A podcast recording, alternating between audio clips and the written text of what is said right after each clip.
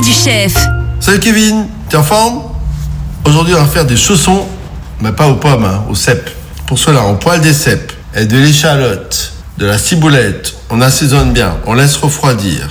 On fait une compotée d'oignons nouveaux. On étale de la pâte feuilletée ovale.